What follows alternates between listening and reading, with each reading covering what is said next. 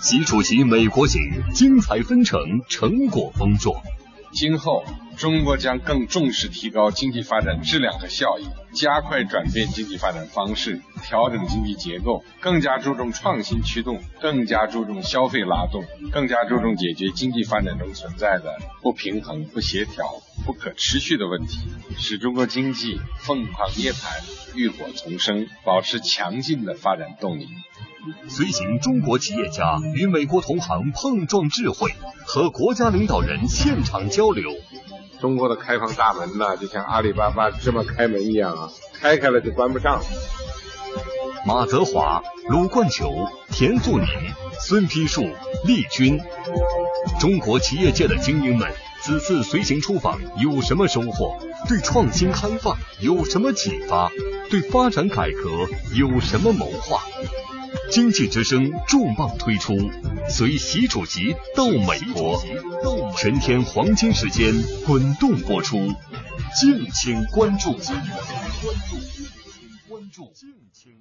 说到中远集团，不得不提到柳林海号轮船。一九七九年，中美建交仅三个月，中原悬挂五星红旗的散装船柳林海号就已经挂靠西雅图港，结束了中美几十年不通航的历史。可以说，中远集团见证了两国经济交往的历程。提起这段经历，马泽华还是相当自豪的。习主席这次到访微软，微软送给习主席的礼物就是1979年中远柳林海号的模型。开辟美国航线是中美两国建交三个月的时间。嗯，1979年年初，中美建交。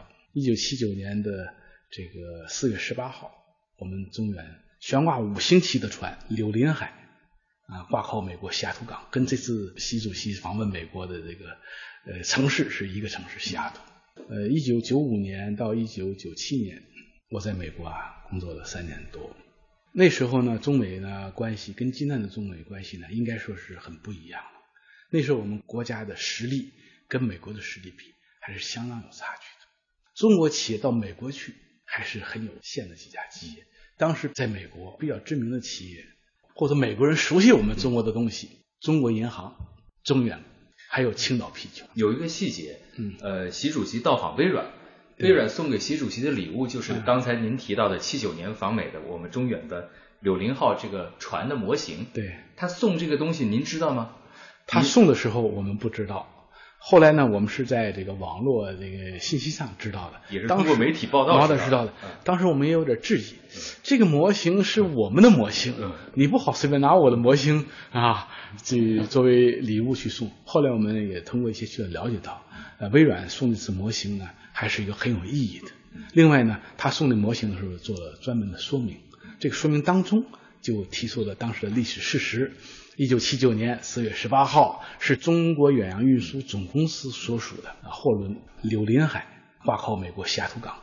我记得习主席在访美期间的讲话当中也提到过我们这条船，作为两国之间贸易、两国之间来往的一个啊比较象征性的那么一个事件，也提起过来。重要的标志。哎，所以呢，他送这条船模型给习主席呢，我们感觉到。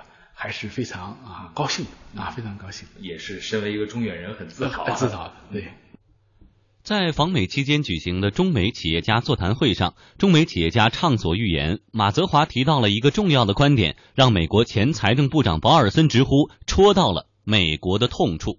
这一次中美企业家座谈会啊，我们也是了解了，它主要分成了两个部分。习主席参加了后半部分，对对对，在前半部分呢，也是。呃，中美企业家都是分别发言，您也有一个很重要的发言，您能为我们介绍一下当时您在会上都说了什么？好嘞，时间就一个小时多一点点啊。这个鲍尔森，他是鲍尔森基金会的理事长，他呢跟我们的贸促会的会长，呃，两位啊，呃，共同主持。实际上呢，他他是实际的主持人。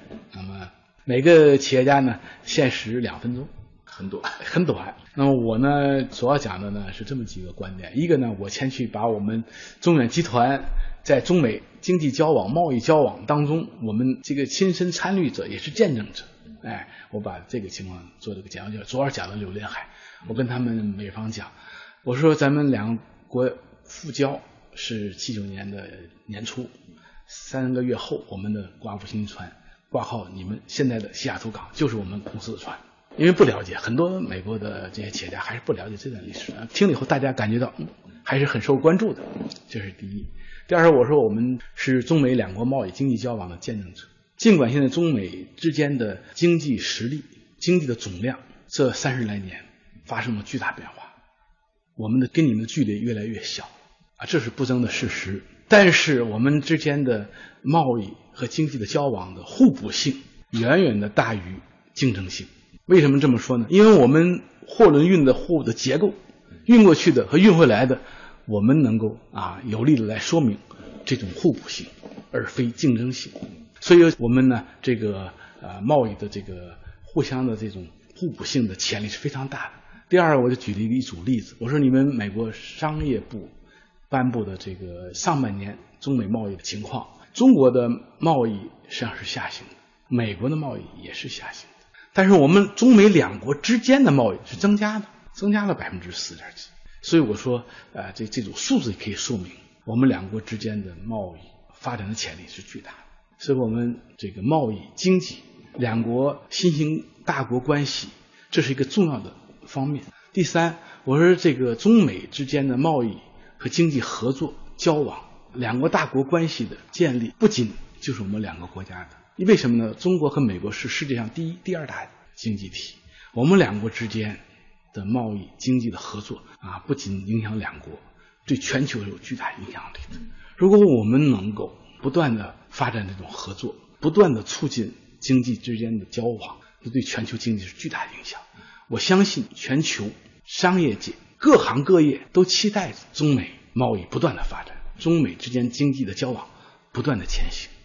第四个呢，我觉得在经济交往和贸易促进方面，基础设施是非常重要的。基础设施非常重要。中国这些年来贸易的大发展，经济大发展，一个重要的方面，中国的基础设施的不断的完善、不断的发展，对中国经济的发展起了巨大的支撑作用。我说这方面呢，我们在中国也参与了这方面的投资。感同身受。那么，相关美国方面，美国的基础设施投资者积极性是不高的。说美国的基础设施对美国贸易的运输时常是有影响的。恰巧今年上半年，美国西岸的港口拥堵的非常的厉害啊！这种基础设施的落后啊，对贸易、对经济的这个成本是影响很大。我说，从另外一个方面，也可以讲出我们两国的互补性。你的这些基础设施，你本国的投资者积极性不高，中国的投资者积极性，像中远可能还会有积极性。嗯但是你这方面呢，如果在经国家安全这方面敏感度没有这么高的话，对两国之间啊这种啊贸易交往、经济的往来有很大帮助的。所以呢，现在两国之间正在谈贸易协定，所以我们经济界期待的贸易协定啊能够尽快达成，啊互惠双方。那么中国现在也需要外边的很多投资。中国现在投资，这不像前些年了，来料加工啊等等这种比较低端的投资。中国现在也希望啊环境保护、高科技啊啊节能等等啊这方面的投资，美国的投资者是有很大优势的。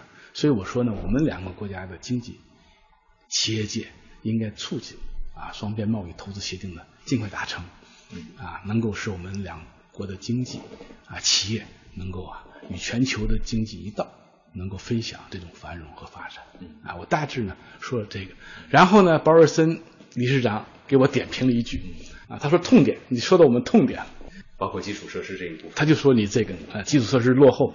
就保尔森他也意识到啊，美国的确是存在这样的这样问题。哎，嗯，呃，那习主席后来也参加了我们这个会议，呃。他也跟大家有过一些这个互动，对，包括他也有讲话，对。那么他讲的这个内容当中，有哪一点给您印象是最深刻的呢？哎，这个习主席呢参加了后半段的这个圆桌会议，做了一个很重要的讲话，那讲了三个方面，呃，一个方面呢就是讲中国改革开放大门开开不会关上，再也关不上。第二是讲中国的长期的经济还是向好，让大家有这个信心。第三个，中美之间的合作潜力是巨大的。讲完这三个点以后，我看美国的企业家还。是很受鼓舞，因为他们渴望听到这些正面的信息，因为他们其中大部分的企业在中国都有业务，跟中国的经济息息相关，所以他们渴望听到这样的正面信息。最后呢，习主席说，企业家是发展的动力，解决困难的力量。听了以后，大家热烈鼓掌，对企业家是在经济社会发展的作用给予充分的肯定。这个我印象特别深。好，接下来我们跟呃经济之声的观察员李欣来交流一下哈。刚刚我们在这个听录音的时候，我听到一个细节，就是微软送给习主席的那个礼物是一艘船。那这个航运哈，在中美两国的这个经济交流合作当中，到底扮演着一个什么样的角色？从前还有至今？啊。首首先呢，咱们简单的说一下，就是这个航运业对于一个国家它意味着什么？嗯，首先呢，这个国家它所有的战略性的这个物物资的进出口。是主要靠海运，因为跟所有的这个运输方式比呢，海运它比如说运量大、成本低、运距长，完了这个好像又又又环保、绿色环保，所以呢，所有的大大国它的海运势力、海运的实力会非常的强，包括美美国、日本、德国、英国、中国，这是第一。除了这个之外呢，它在这个叫世界全球市场的这种合作竞争，包括这个友好交流过程中，它也起到非常重要的作用。咱们不妨举一个例子，那刚才咱们提到反复提到关于柳柳林号，就是中美建。建交以后，柳林号就像乒乓外交一样，它是作为一个友好合作的象征，对吧？驶到西雅图港，同样也是中远的船。我当时还看过一个新闻，是零，应该是零二年底，当时叫珍珠号，我忘了叫什么号了。当时他到波士顿港的时候，就中远的这个船进到波士顿港的时候，说好像是很少见的，是美国政府派人，而且当地的大批的民民众自发到波士顿港去去表达这个欢迎之情。那原因是什么呢？当然有很多背景了，但是有一个直接的原因就是。这个波士顿港因为有了中远，有了中国的这个海运的这个港口的这个吞吐，那么只这一个船就为美国当地提供了九千个就业岗位。因为航运它的这个产业链非常非常长，它前面造船、造船、港口维修、货运服务、货运管理非常多的这个，所以你看，因为这种它在这个叫合作过程中，它这个友好的使命的特征会被双方会记得非常清晰，但是在除了因为大国之间嘛，这种合作是既有竞争，也也也有合作，这是交流。在竞争过程中呢，它的作用也很大。因为你一个国家，包括中国，像现在拿现在这个背景，比如“一带一路”战略，对吧？自贸区战略，它都有一个叫中国的这个叫中国制造、中国设备走出去，包括国际产能合作的概念。那谁来承载这个呢？显然航运起的作用非常大。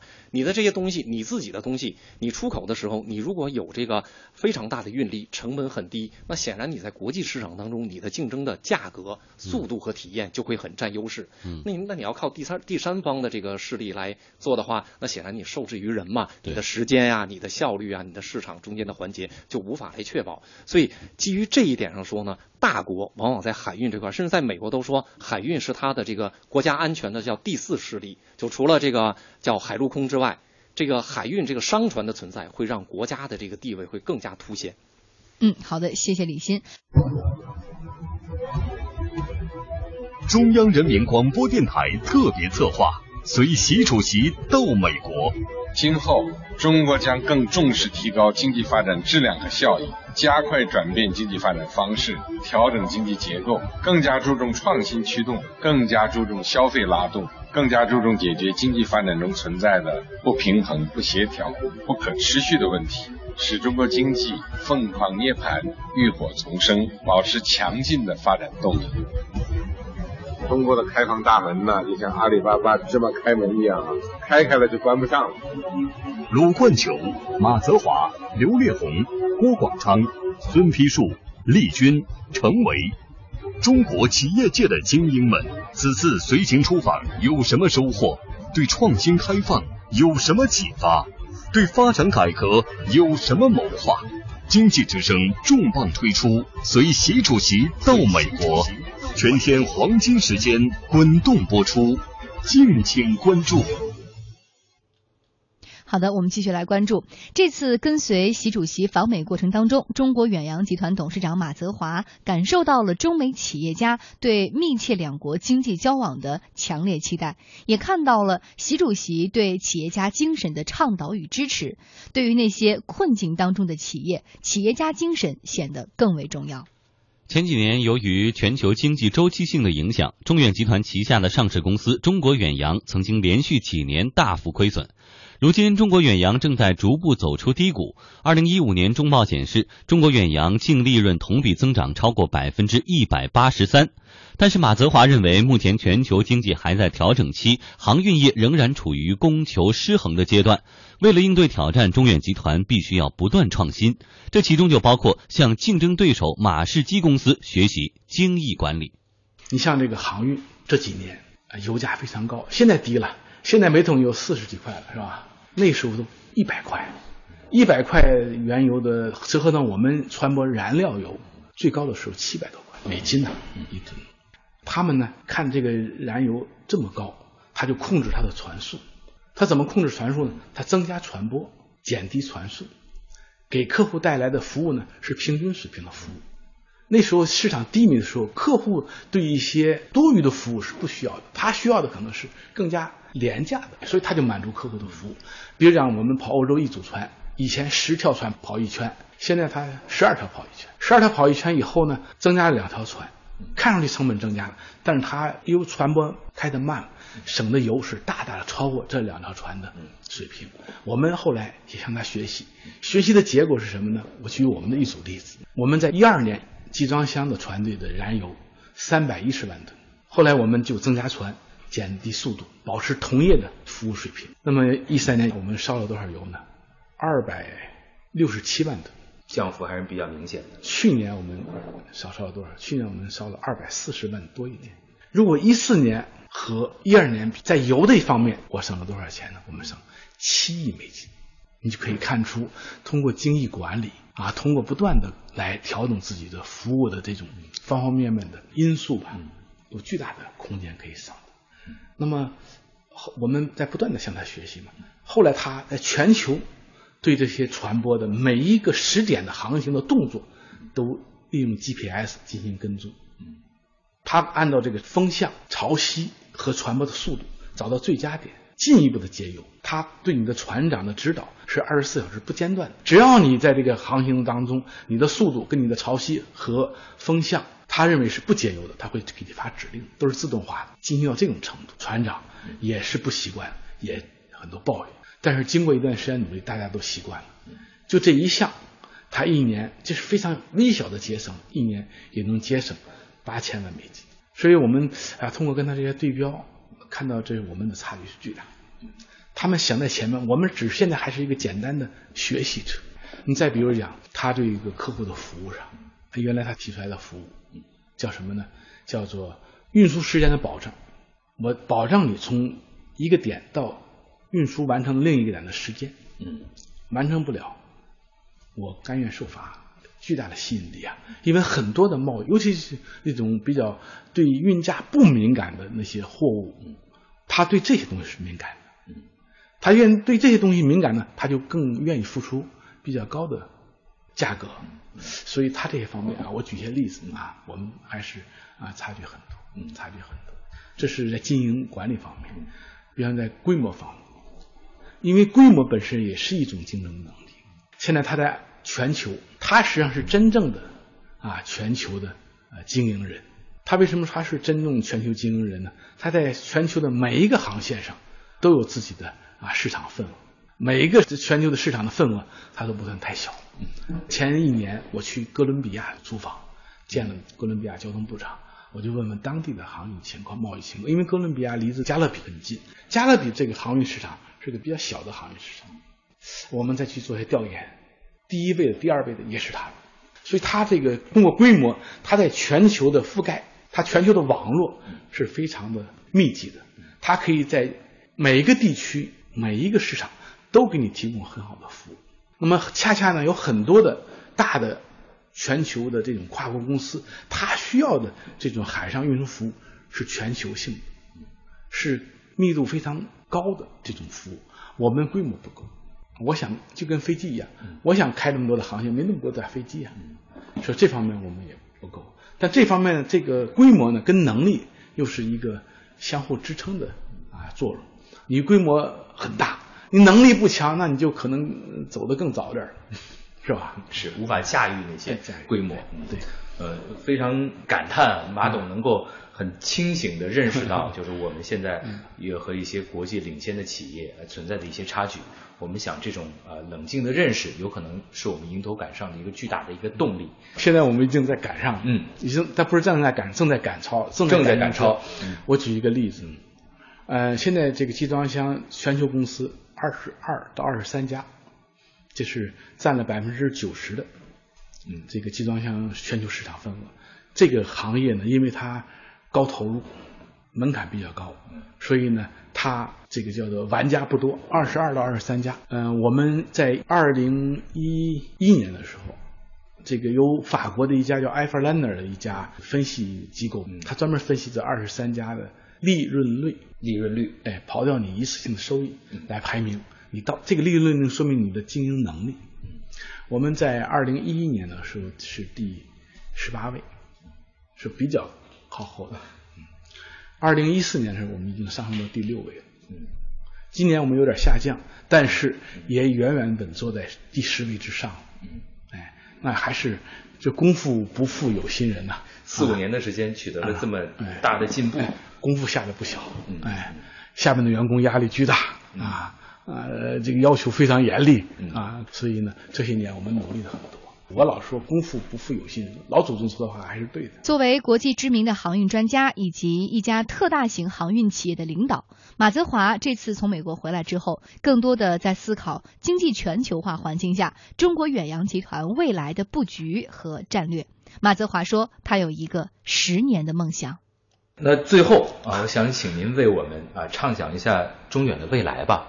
您觉得未来中远会成为一个什么样的企业？嗯，首先，呃，我们中远应该在不要太长的时间内，嗯，成为全球航运最优秀的企业之一，嗯，啊，我对此抱有很大的信心。这个不用太长的时间，会是一个五年、十年、十年、十年左右，十年，我觉得。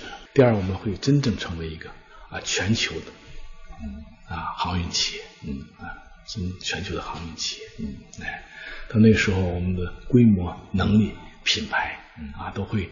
在全球是响当当的，为什么呢？国家经济融入到全球经济，我们参与全球的分工，我们国有企业，尤其央企，在全球化在参与国际竞争当中，我们义不容辞。包括“一带一路”的积极参与，哎，也会方方面面提振我们，哎，都方方面面。有利条件也很多，挑战也很多，但是我们还是我觉得我们有这个那条件，首先得要有条件，我们也应该有这样的一个雄心，啊，成为。啊，如果说一句话，我们应该成为世界上公认啊优秀的企业，我们应该是全球最大的团队。嗯，我们来跟李欣交流一下哈。我们知道现在呢，这个国际的航运市场不太景气，那您认为造成目前这样状况的一些原因是什么？对于中国的航运企业而言，未来应该如何做，如何走呢？啊，这个就是航航运产业或者航运市场呢，原本就是一个受周周期性影响很大的这么一个产业，它就有周期性的波峰和波谷。然后呢，它跟全球经济，包括大大宗资产价格，跟那个大国的这种贸易需求，跟这个都是有直接的关系。是不是那种春江水暖鸭先知那感觉？哦，它鸭先知呃，先知也未必，但是呢，跟这个关联度很高。你比如说啊，它。它这种叫干散货也好，油轮也好，集装箱也好，它这个大宗的货运一定跟这个进口大国，比如像中国，中国一直是世界铁铁矿石的最大进口国。但如果宏观的经济增速如果再放缓的话，当然我铁矿石的需求没那么多了。那直接体现在什么呢？就是你航运公司的运力。叫你的货仓的利用率就会变得变低，对吧？但是呢，如果你订单见低，但是你此前呢，为了因应这个你的航运的力量，比如船船的数量，对吧？包括人员的成本都已经建到那个规模了，比如世界第一、第二。到现在呢，需求减弱，你的成本还是那么高，那它受这个周期性的这个影响就会比较大。那归结起来说呢，目前这个全球经济都处于一个放缓的一个状态，那全球的航运业，无论是它的这个信心指数还是行业景气指数，都处于一个。相对低谷的水平，在这种情况下呢，呃，今年第四季度预期除了好像游轮有部分的这个叫景气指数会有回升之外，其他的一一直也还不太向好，有可能延续到二零一六年。所以在这种情况下呢，航运的这个企业就用了各种方法，就是世界比如以这个航运联盟的方法，不是现在有四大联盟吗？P 三，包括就是像他刚才提到，像那个马马马总刚才提到的，世界最大的哥本哈根的那个叫马士基，嗯，马士基跟世界排第二大的就是地中海，好像还跟第三大的叫达。达达达飞。三家组成了叫 P 三航运联盟。那中国呢，也是中远牵头，好像也不是牵头，就有六家也是世界前十的航运公司组成了一个叫 CK，反正比较复杂，就这六家六家的第一个字母 C H K E Y 什么这种。所以呢，它的竞争呢就变成一种叫未来是集中度会更高，极有可能会。并变成几个巨头之间的竞争，那这种竞争呢就非常的厉害。近期不是中远系和中海系的那个上市公司都停牌吗？也是有各种预期，有可能像南北车一样，就会打造出一个叫巨无霸的这种这那个航运企业。在这种情况下呢，越是巨无霸的航运企业，它面临的这个成本控制、世界这个经济整个的这个这个，比如那个波峰波谷的这个变化，包括航运市场之间的规则啊、合作啊、联盟之间的这种竞争，那它需要考虑的问题就更多。所以在这种情况下，面临临的挑战也会很大，但是呢，越是这个时候，航运业对于国家经济、对于全球经济的这个推动作用就越能凸显。所以还是那句话，就是竞争和机遇是并存的。